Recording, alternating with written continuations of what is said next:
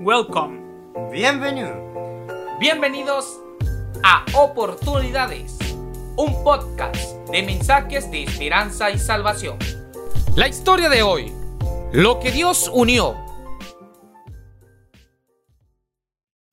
Cierto día, un hombre fue a visitar a un consejero matrimonial.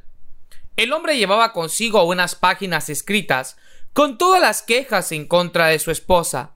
Después de horas de escucharlo ininterrumpidamente, el consejero no pudo evitar preguntarle si es tan mala su esposa, ¿por qué se casó con ella? Porque ella no era así al principio, respondió el hombre.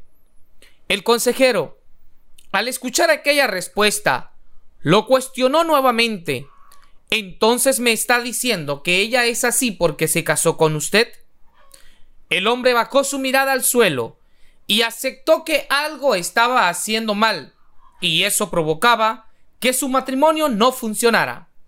El consejero le recomendó que fuera a su casa, le diera un abrazo a su esposa y le dijera al oído cuánto la amaba. Efesios 5:33 nos hace reflexionar cuando dice, en todo caso, cada uno de ustedes ame también a su esposa como a sí mismo, y que la esposa respete a su esposo. La base de la sociedad es la familia y el núcleo de la familia es el matrimonio. Pero en la actualidad observamos cómo los matrimonios son destruidos por los desacuerdos, la intolerancia, el desamor o consumidos lentamente por la infidelidad. Dios quiere que los matrimonios no sean rotos, que se mantengan juntos en fidelidad, amor, confianza y tolerancia. Si tu matrimonio está a un hilo de ser roto, hoy es el tiempo de dejar que Dios con su mano poderosa comience a tejer hebra por hebra hasta formar un fuerte lazo que nada ni nadie podrá romper.